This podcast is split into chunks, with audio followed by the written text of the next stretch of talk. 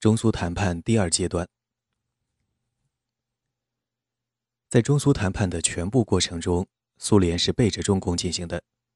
中共对于会谈内容全然不知，尤其对苏联在联合政府立场上的转变，亦全然未做防备。早在中共关于联合政府的要求提出之后，苏联就表示支持。一九四五年二月十一日，周恩来由重庆致电毛泽东。苏联倾向于扶持民主运动和组织联合政府。同年六月十六日，中共中央在一份内部指示中又说，苏联对华赞成论联合政府，主张声援民主运动。苏联对联合政府的支持，无疑是对中共的鼓舞。就当时中共一般的思维逻辑而论，很难有理由怀疑苏联立场的转变。因此，当苏联承诺不支持中共之际，毛泽东处在了被蒋介石和斯大林共同蒙蔽的境地。七月二十二日，毛泽东致电南下途中的王震等人道：“三巨头在柏林开会，将决定欧亚两大问题。宋子文赴苏会谈十余天，尚未解决问题。三巨头会后，宋仍将复苏，可能决定中苏共同作战。三巨头会议指波茨坦会议。”事实上，宋子文复苏已基本解决问题，并且中苏谈判也并非讨论共同对日作战。毛泽东对会谈内容判断完全失准，完全没有料到此次谈判的核心竟然是以中共作为交换条件。在宋子文返国期间，蒋介石就莫斯科会谈的遗留问题，主要是两路、中东铁路、南满铁路、两港、旅顺、大连问题。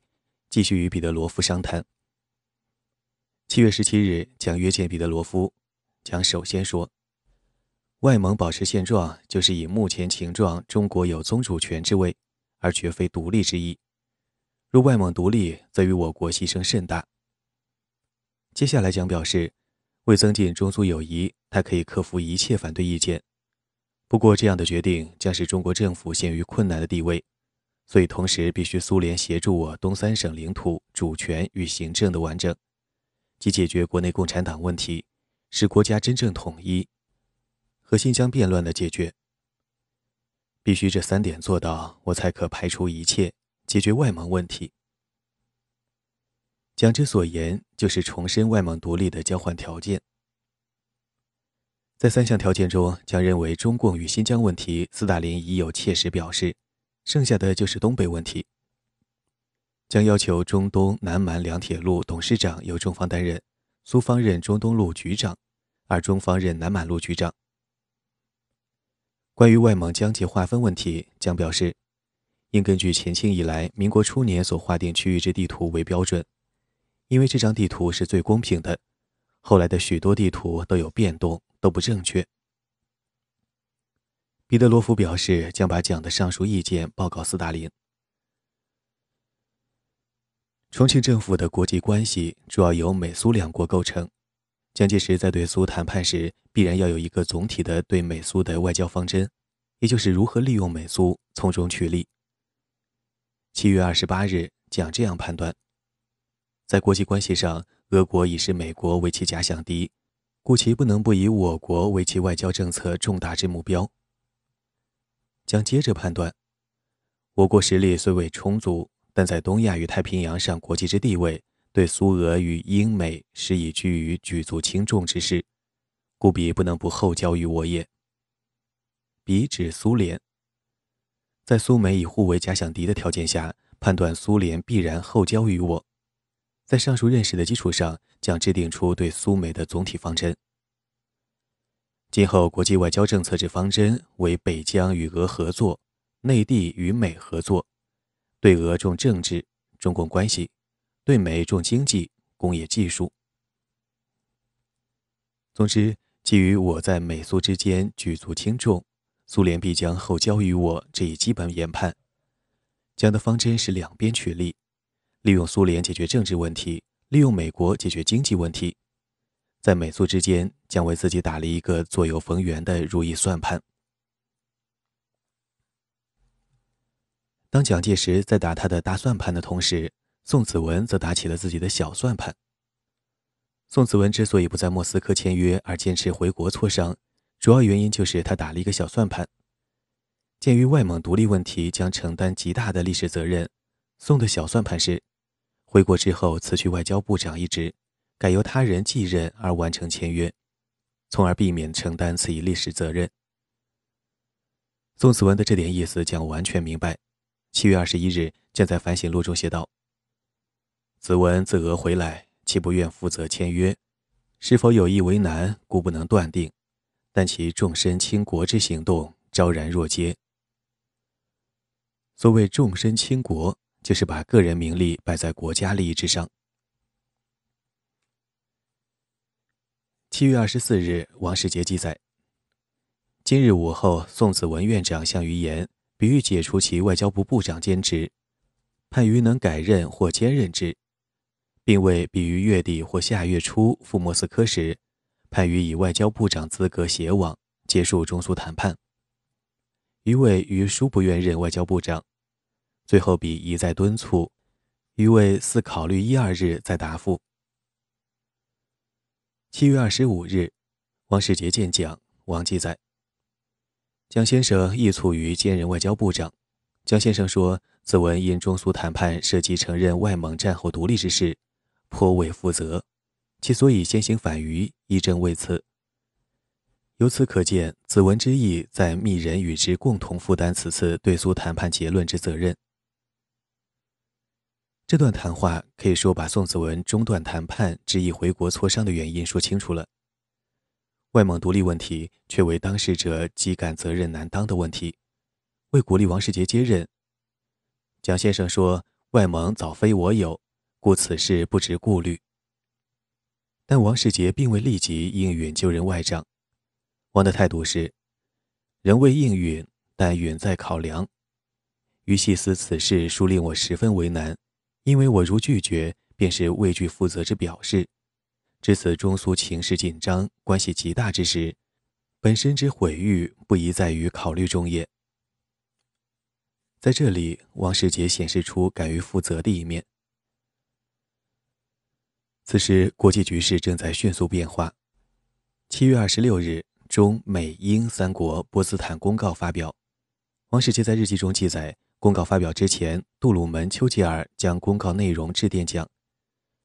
要求蒋先生于二十四小时内电复是否赞同，如二十八小时内未接到复电，则以时机紧急，将由美英二国发表。于请蒋先生一面表示赞同通告之内容，一面表示此类通告断非英美两国所宜单独发布，以其涉及开罗会议之三国决定也，并要求以后关于对日问题之措施，必须给中国以充分时间考虑。尽管波茨坦公告以中美英三国名义发表，但中国实际上被排斥在外。由于苏联尚未对日宣战，因此公告未列苏联之名。波茨坦公告发表之后，苏军对日参战在即，中苏谈判不能再拖延了。当国际局势迅速演变之际，宋子文的情绪却更加低落，要求不再赴莫斯科。七月二十九日。赫尔利致电美国国务卿。宋从莫斯科回来后，曾对我说，他怀疑自己重复莫斯科是否妥当。今日上午，在我们同宋和蒋介石的会晤中，当着我们面提议任命王博士为外交部长，并派王赴莫斯科同斯大林完成谈判。我对此表示反对，称宋作为行政院长，是除蒋介石之外同斯大林会谈的唯一合适人选。如果宋拒绝去，而派一位新外长前往，将对会谈带来有害的，甚至可能是破坏性的结果。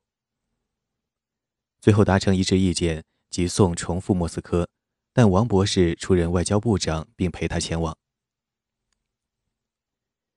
至于宋子文不愿再赴莫斯科的原因，宋返国时即对赫尔利说过：“对中苏协定负责的人，在政治上将受到此协定之害。”宋子文不愿再赴莫斯科，是为彻底摆脱中苏条约的责任。七月二十九日，王世杰被内定为外长。有趣的是，当宋子文表示不愿再赴莫斯科之际，刚刚被内定为外长的王世杰同样表示不愿前往莫斯科。当日，王世杰记载，晚间与父与宋子文商谈外交部部长事，于询以我可否暂不任外交部部长，四比往莫斯科及伦敦出席五国外长会议，之后再行考虑外交部部长人选调整。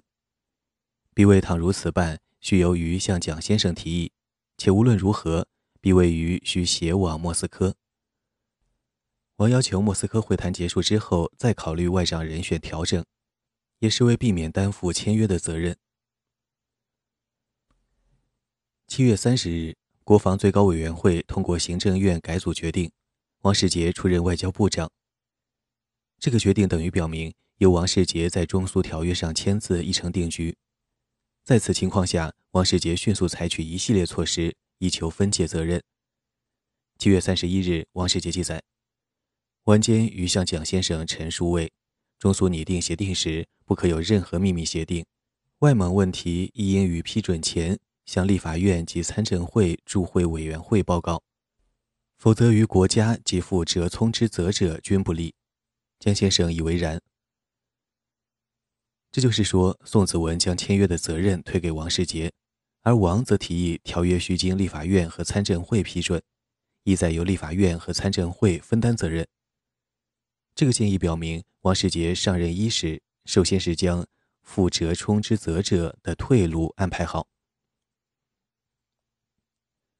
尽管王世杰已经安排了退路，但仍然心有余悸。八月一日，宋子文与王世杰两人有过一次有趣的谈话。王世杰记载：今晨与子文谈赴莫斯科时，彼为将来中苏约文应由于签字，余谓可否由彼我共同签字，彼为不可。但云如苏方由史大林签字，则彼可签字。实际上，苏方将由其外长莫洛托夫签字。王提议两人签字，意思是要宋分担责任。宋子文是政府首脑，按照外交对等原则。如果苏方安排斯大林签字，中方才能安排宋子文签字；如果苏方仅由莫洛托夫签字，那么中方签字人便只能是王世杰。综上所述，由于外蒙问题肯定将留下历史的骂名，因此由谁签字、怎样分担责任，成为宋王两位当事者极为不安的问题。王世杰接任外长后。除对责任分担作出安排外，也对下一阶段的谈判有所考虑。先前，斯大林曾表示外蒙疆界暂不划定，王认为此意不妥。八月二日，王记载：今晨向蒋先生提出意见，为外蒙独立之承认，宋先辞以应允斯大林。彼意此时不提疆界问题，予以疆界划定必须在承认之前，否则将为未来留无尽之纠纷。江先生以为然。外蒙疆界问题，具体讲，主要是阿尔泰地区属于新疆还是外蒙？如属新疆，也就仍属中国；如属外蒙，那么将随外蒙独立而脱离中国。疆界问题成为中苏谈判第二阶段主要争执点之一。八月五日，宋子文、王世杰、熊式辉、蒋经国、彼得罗夫等启程经德黑兰，再赴莫斯科。当日，王世杰写下一篇心情颇为沉重的日记。于一路反复思此行之使命，肩上真如背负有万斤之重担。于一生来从未有感觉责任之重有如此者。此行结果无论如何，在国人舆论及历史家评断，总不免有若干非议。但自私统一与和平，为中国目前必须本着与八年抗战同等之勇气以求取。否则，苏联参加对日作战后，我如事前未与取得有所协定，则一，苏联军进东三省后，领土主权以及经济利益必更难收回；二，中共与苏联或竟发生正式关系。凡此均使我无统一，亦且对内对外均无和平之可能。由王世杰这位国共谈判的代表出任外交部长而完成签约。这个安排说明，蒋深知王世杰能够领会此项签约的内在含义。王世杰的这篇日记表明，他的确理解了这个含义。至于背负有万斤之重担那些话，不过是为表示自己勇于负责，而留给历史家评断时看的。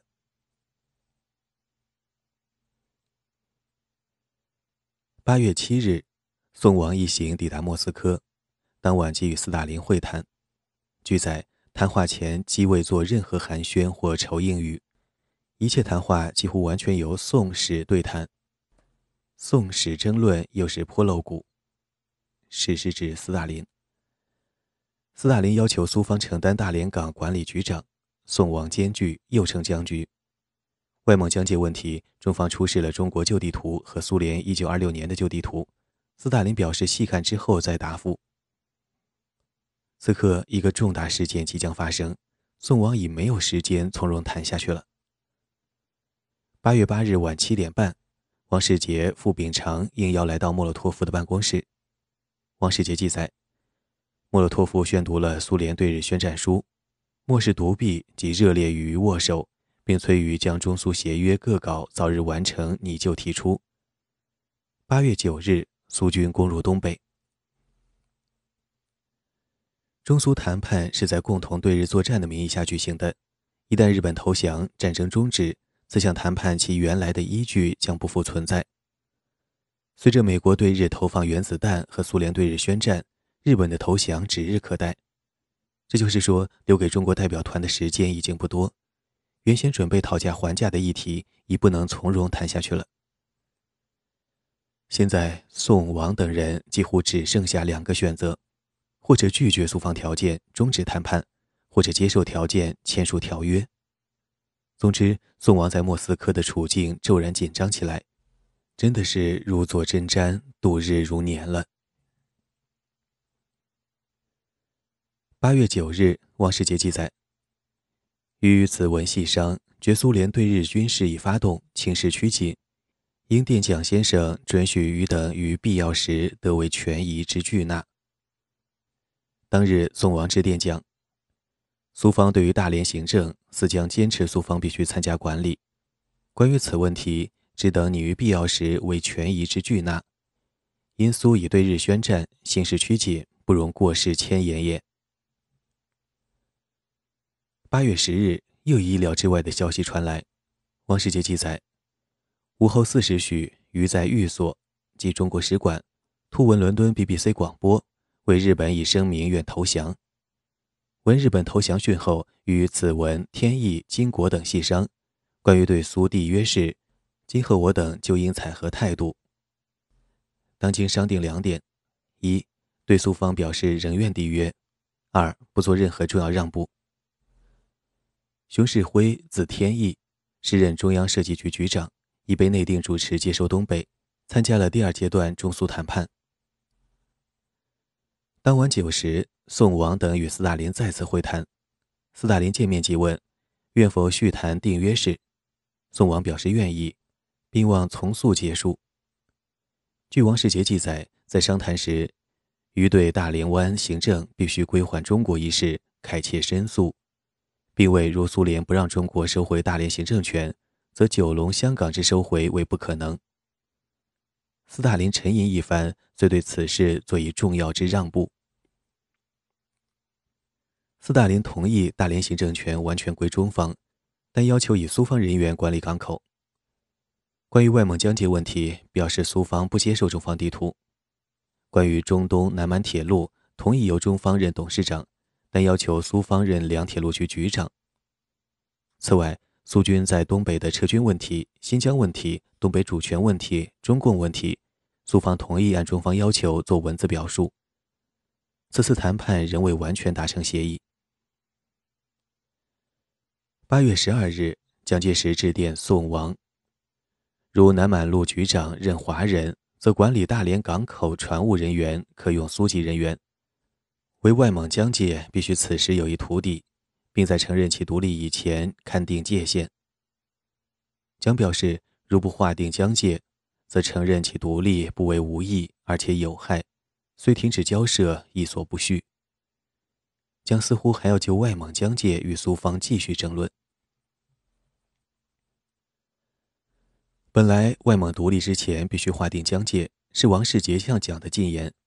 但接到蒋的来电后，王感到此事显然办不到。苏军已大规模攻入东三省，倘再拖延交涉，或生根本变化。王世杰记载：子文及钱以黎、蒋经国副大使等均主张不顾蒋先生电视，竟与史达林解决，余为此甚不可。以此事如未经蒋先生充分主张，则未来国内意见分歧，即签字亦未必能批准。余主张今晚暂与史事停止续商，以免仍电蒋先生说明一切，让其授权于余及子文权宜处理。余并主张在外蒙问题换文中。列入外蒙疆界，应以现有疆界为限字句。子文等虽免询于意，今晚暂不与史达林续商。钱昌照字以离，这段日记反映出苏军以大规模攻入东三省的情况下，中国代表团内的紧张气氛，迫不及待的要与苏方签约，甚至考虑置蒋的电视于不顾。八月十二日，宋王两度致电蒋，表示。外蒙疆界，苏方不愿在换文中作何规定或声明。铁路局局长等问题，恐再难抢苏方让步。关于蒋前电威胁停止交涉一事，宋王表示，只等及同来诸人一致认为中苏条约必须缔立，倘再迁言，即已立即引起意外变化。兹特恳请军座对于外蒙及其他未决事项，授予只等权宜处理之权。外蒙疆界问题十分复杂，苏方既不同意按中国地图划界，但又拒绝提出自己的地图。为此，八月十三日，王世杰致电讲，谈了他对苏方的看法。窥其原因，不外二者：一则苏方预计比之地图既包括新疆一部分领土，窥之实际，我却不能于放弃外蒙领土之外，复放弃任何新疆领土；二则塔努乌毒海及两海。等地方原属外蒙，现则已成苏联另一属国。王的意思是，苏方之所以不愿提出自己的地图，原因是苏联地图已将原新疆外蒙部分地区划入苏境。如果提出这样的地图，必将与中方发生新的争论。因此，苏方既不接受中方地图，又拒绝提出自己的地图，似非蓄意与我为难。做出上述解释后，王就签约仪式向蒋进言：“就我方利害言，则此次缔约可以明中苏之关系，减少中共之猖獗，保证苏军之撤退，限定苏方在东北之权益。凡此皆为今后统一及建国所必须。倘再停止谈判，则形势必利变。”王建议以外蒙县疆界为限，并以这一文字列入条约换文。其实，在县边界本来就不明确的情况下，提出以县疆界为限，这个模糊的文字表述等于废话。八月十三日，中国代表团在莫斯科度过了漫长的一天。由于日本投降在即，中苏条约必须立即签署，而蒋介石关于外蒙疆界等遗留问题的授权电仍未到来。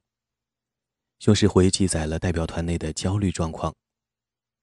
宋子文主张。不待蒋介石电到当晚立即与斯大林会谈，而王世杰、熊式辉则坚持必须蒋电到后再谈。最后，王世杰说：“今晚约谈与否由院长决定，但复电未到，绝不签字。”鉴于意见分歧，宋子文在当晚到底是谈还是不谈两者之间也颇难决定。于是，子文请副大使寻二枚硬币，欲补以绝事。此举遭到王世杰、熊式辉反对而放弃，认为只以国家大事为儿戏。十三日晚十时，宋王终于等来蒋介石的授权电，电称：“对于外蒙及其他未决事项，授权兄等权益处置可也。”于是宋子文立即与斯大林相约当夜十二点会谈。八月十四日。王世杰将会谈情况报告蒋。左奉军作授权电令后，宋院长即职深夜与史泰林续商一切，均经解决，定今日签字。外蒙以现有边疆为界，陆局局长一人苏籍，副局长一人华籍，董事长一人华籍，且有两票权。只预定十六日启程，经一印返渝。抵渝后，如国论统一批准迅速。当可收军作英断缔约之效。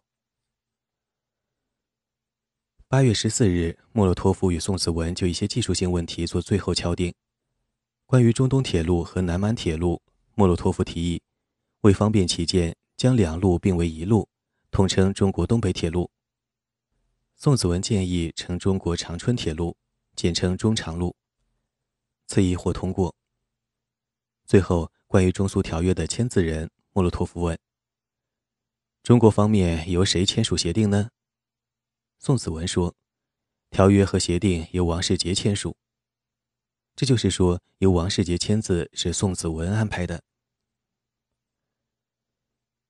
中苏条约签署的日期通常记载为八月十四日，实际上八月十五日早晨六时才由王世杰与莫洛托夫签署。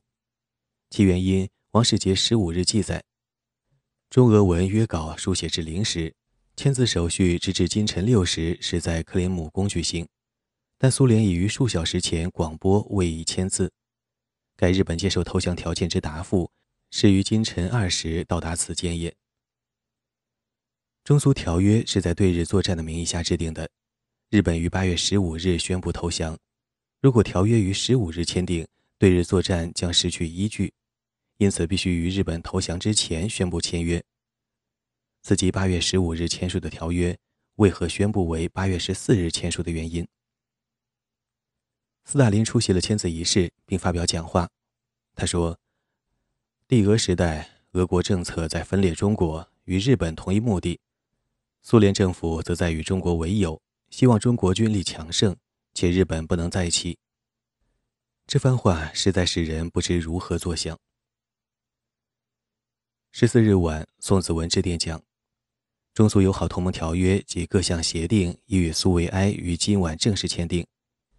因回答系穆外长签字，故我方由王部长签字。”宋的意思是，因苏方的安排是由莫洛托夫签字，故中方亦仅由王世杰签字。这是宋对自己为何未签字向蒋所做的一个说明。如前所述，首先由王世杰签字是宋子文提议的。然后，苏方根据中方这一意见，对等的安排了莫洛托夫签字。总之，宋子文如愿以偿，没有在这个后来极遭非议的条约上留下自己的名字。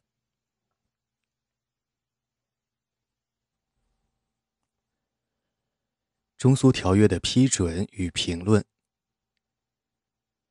中苏条约是一蓝色协议的总称，包括五个大项：一。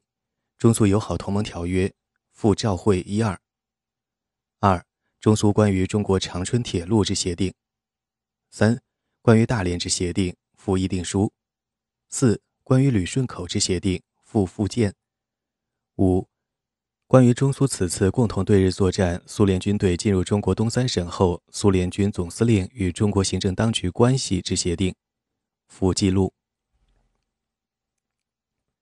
中苏友好同盟条约本身并无多少实际内容，具有实际内容的主要是赋予该条约的两份照会。第一个照会有三项条款：第一，苏联政府同意于中国以道义上与军需品及其他物资之援助，此项援助当完全供给中国中央政府及国民政府。所谓道义援助，实际就是拐了个弯的政治支持。该条款所针对的即中共。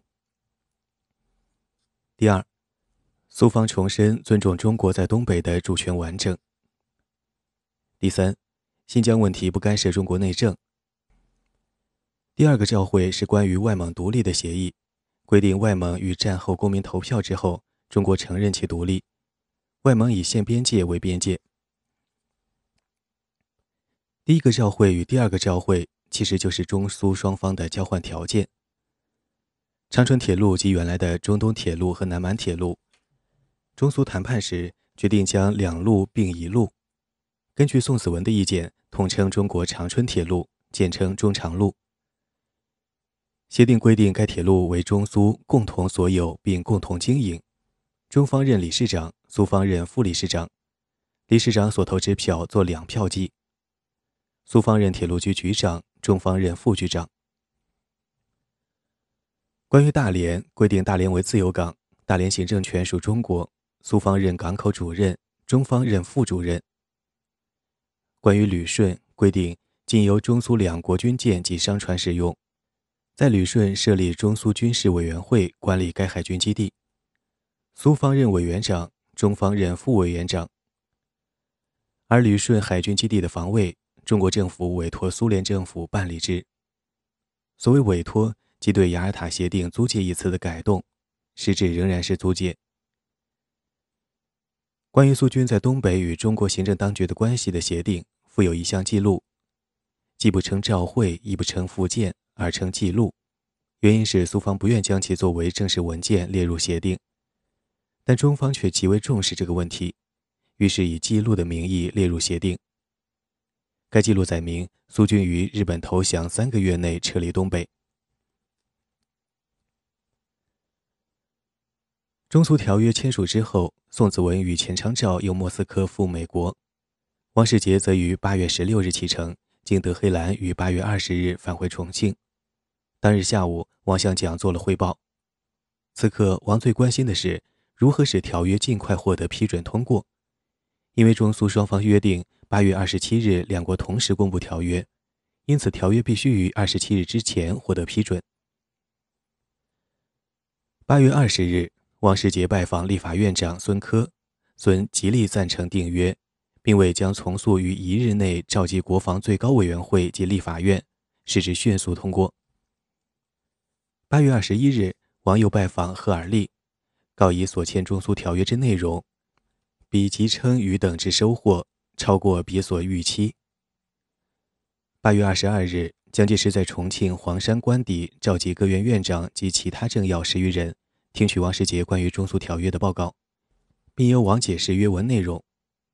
王世杰如释重负，颇为感慨地说：“三年以来，予所旦夕忧虑者，为抗战虽胜利，东三省仍不能收回。此约之订立，可以保全东三省。”王看到在座诸人均对此事无异议。然而会内无异议，并不等于会外无异议。王记载，重庆市颇有散发传单反对中苏条约者，但约文现尚未宣布，反对者自尚不明其内容。或谓反对者为宋子文之政敌，尚未看到条约即散发传单反对，因此估计为宋子文政敌所为。王作为当事者，故对意义极为敏感。八月二十四日，王世杰度过了紧张而繁忙的一天。上午，国防最高委员会与国民党中常会举行临时联席会议，审议由蒋介石提交的中苏条约。立法院委员列席，会议由蒋介石主持，将发表了讲话。外蒙问题本来是一个既损主权又失颜面的问题。但蒋介石处理棘手问题有一个屡试不爽的法宝，此即国父遗教。蒋介石以孙中山关于民族主义的论述为根据，对外蒙问题这样说：如果我们忽视民族平等自由的意志，抑制其独立自治的发展，不仅违背我国民革命的精神，且足以增加我国各民族之间的纠纷。外蒙自北京政府时代民国十一年起。事实上已完成其独立的体制，如今已近二十五年。我们必须秉承国民革命的原则和本党一贯的方针，用断然的决心经和平的程序承认外蒙之独立。这里，蒋介石以国民革命的精神和原则对外蒙独立做了一个自欺欺人的解释。王世杰在联席会议上就中苏条约的签约过程和背景做了报告。王说：“此约之订立，虽使倭人对于实际上业已脱离中国统治二十余年之外蒙不能不承认其独立，但战事结束后三个月内，苏联依约不能不自东三省撤退。对于旅顺及中东南满两路，于虽有所让步，但范围有限，东三省之主权可以收回。如国论统一，批准迅速，我可收缔约之效。”最后，联席会议审议的结果是通过，交立法院迅速完成立法程序。紧接着，立法院开会审议，由院长孙科主持。该条约在立法院遇到麻烦，讨论近三小时之久，议论颇分歧，但最后起立表决时，以只数人不赞成，立法院通过。下午五点，国民参政会驻会委员开会审议，仍由王世杰做报告。王记载，已有若干人表示不满，但多数人仍主批准。左顺生、傅斯年均赞成批准。辽宁前公来尤热烈，志向于呼万岁，为为东三省之救星。参政会批准。八月二十四日一日之内，中苏条约迅速完成全部批准程序。八月三十一日，蒋介石在反省录中写道：“对俄协定交涉费尽半月余之心力，研究指导不遗余力，收放刚柔，深思入神，运用之妙存乎一心，最后获得完成。此时为国家成败安危之一大关键。学庭与金儿，即蒋经国，实有功也，而此文则未难记入。”岂无政治家之担当、负责、气魄，甚非我所望也。这是蒋介石对事和对人的评论。王世杰说，参政会有若干人表示不满，其中一位便是黄炎培。黄表示，外蒙独立我不反对，因为我已鞭长莫及，不能与外蒙民众以自由与幸福，而又不让他们自谋，未免不公道。但何以订入中苏条约？黄的意思是，外蒙独立是中蒙之间的问题，为何与第三国苏联解决这一问题？这是一个谁都明白而又不便挑明的问题。被斯大林和蒋介石共同排斥于谈判之外的顾维钧，对于谈判过程和结果甚为不满。外交部次长胡适泽与莫斯科谈判结束后，随即到伦敦，向驻英大使顾维钧通报会谈情况。顾回忆。胡适则描述了中国代表团的谈判策略之不高明。当一项中方建议，如不讨论外蒙问题，被拒绝后，中方代表就吓得不敢再提了。通常是由斯大林或莫洛托夫讲几句话来打破随之而来的沉默和紧张局面。此即不带职业外交官的后果。胡适则身为顾维钧，没有按原来的安排去参加帮助谈判而感到遗憾。关于谈判的结果，顾维钧这样认为：作为一个为了收回失地和恢复中国的主权和独立的政策奋斗了四十多年的人来说，我对中国在莫斯科所采取的立场自然是极感失望的。我希望有朝一日能公开当年我们的重庆政府为什么决定不惜任何代价与苏俄缔结这个条约的全部理由。故事是一位纯粹的外交家。直到最后，顾维钧仍然是以外交的角度来看这个问题，因而最终仍然困惑不解。第一次世界大战结束之后，为重新安排国际政治秩序，召开了巴黎和会。中国虽为战胜国，却被日本提出对山东的权益要求。当时的美国总统是威尔逊，承认并接受了日本的这一要求。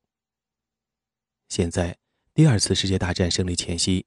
同样为重新安排战后的国际政治秩序，美苏英召开了雅尔塔会议。尽管中国再次位居战胜国，却又被苏联提出对东北的权益要求，并得到罗斯福的承认与接受。为此，那位当年参加过巴黎和会的老资格外交家颜惠庆，将两者联系起来做了一个比较。颜惠庆在其日记中写道。在满洲的让步是英美苏在雅尔塔决定的，这是一次大战时山东问题的重演。言称，罗斯福是第二个威尔逊。这个论点实际上就是将雅尔塔会议与巴黎和会相等同，将东北问题与山东问题相等同，将罗斯福与威尔逊相等同。按这个逻辑推论下去，其结论必然是将苏联与日本相等同。八月二十七日，按照事前约定，中苏两国于同日公布条约。大公报为此发表社论，基本持赞成态度，认为得大于失。但文中有这样几句话：“我们是中国国民，今日看见在一贯的知识上属于中国领域的外蒙古行将离开我们，在心理上，在感情上，总觉得是有所失。”中苏条约以及外蒙独立，对中共而言没有其他选择，只能表态支持。中苏条约公布之后，延安解放日报发表社论表示祝贺，其中说：“中苏友好同盟条约是历史上我国和外国签订的第一个友好同盟条约。我们认为这个条约是苏联一贯的以平等待我的政策的又一表现。”不久，当外蒙通过独立表决之后，解放日报又为此发表时评，题为《庆祝蒙古人民共和国独立》。认为外蒙古独立是外蒙古人民长期艰苦奋斗所得到的光荣的胜利成果。中国人民对外蒙古人民的努力和成就一向是拍手欢迎的。现在这一个新的兄弟国家的独立得到承认，中国人民更应该热烈庆祝。二十三年来，外蒙古的独立始终未得到中国政府的承认，外蒙古与中国的关系始终得不到一个合乎双方人民意愿的解决。这次承认外蒙古独立，解决了这个久悬未决的问题。这样做的结果将会消除过去我国和外蒙古人民之间的隔阂，增进双方的友谊。因此，外蒙古独立了，并不是使外蒙古与中国人民相距更远，相反的，会使双方在友谊上更加靠近。当年十一月七日，十月革命二十八周年纪念之际。《解放日报》再次发表社论，盛赞中苏条约，表示：中苏友好同盟条约又表明了苏联尊重我国人民的利益和意志，及其以平等待我之一贯精神。这些原则的具体运用，建筑两国关于中国长春铁路、关于大连、关于旅顺口等协定中。上述论点无非证明政治是现实的。按照中苏条约的规定，一九四五年十月二十日，外蒙就独立问题举行公民投票。中国内政部次长等十余人前往观察，结果为大多数赞成独立。一九四六年一月五日，重庆政府发布公告，承认外蒙独立。一九四六年二月八日，蒙古政府副主席苏龙甲布率代表团到重庆，商谈与中国建立外交关系。二月十二日，王世杰与苏龙甲布商定将互派公使。十四日，苏龙甲布举行记者招待会，宣布两国于二月十三日建交。本章小结：本来外蒙、旅顺等问题是苏联向美英提出的对日作战条件，最后却变为蒋介石向苏联提出的不支持中共的反条件。事情以美方为避免美军大量伤亡而请苏联出兵为缘起，结果则以苏联不支持中共为归结。这是一个两度易手的交易。蒋介石把美苏英关于战后国际政治秩序的安排（雅尔塔协定）蜕变为国民党关于战后中国政治秩序的安排——中苏条约。中苏谈判既是一个外交谈判，更是一个外交谈判掩盖之下的政治谈判。中苏条约既是一个不平等的外交条约，又是一个在很大程度上满足了蒋介石若干要求的政治条约。综括而论，中苏谈判与中苏条约是蒋介石针对中共而安排的一个政治布局。还在中苏谈判之前，将在一则日记中这样写道：“今日能知中国真情者为俄国，其能知我者为史大林一人而已。”而今日能知使者，恐亦为于一人，故使真为于一生之知己。这里的知己，就是指政治对手之间的相互观察、相互揣摩、相互认知。的确，至少这一回中苏谈判过程中，相当程度上体现了二人之间知己的一面。斯大林完全懂得蒋介石希望得到什么，同样，蒋介石也完全懂得斯大林希望得到什么。正是在这种知己的前提下，二人完成了一次利益的交换。最后一个问题：中苏条约既然以交换为基础，既然是一个政治布局，那么这个布局的结果具体体现在哪里？他将体现在接下来的重庆谈判之中。以上为本书第四章：中苏谈判与中苏条约。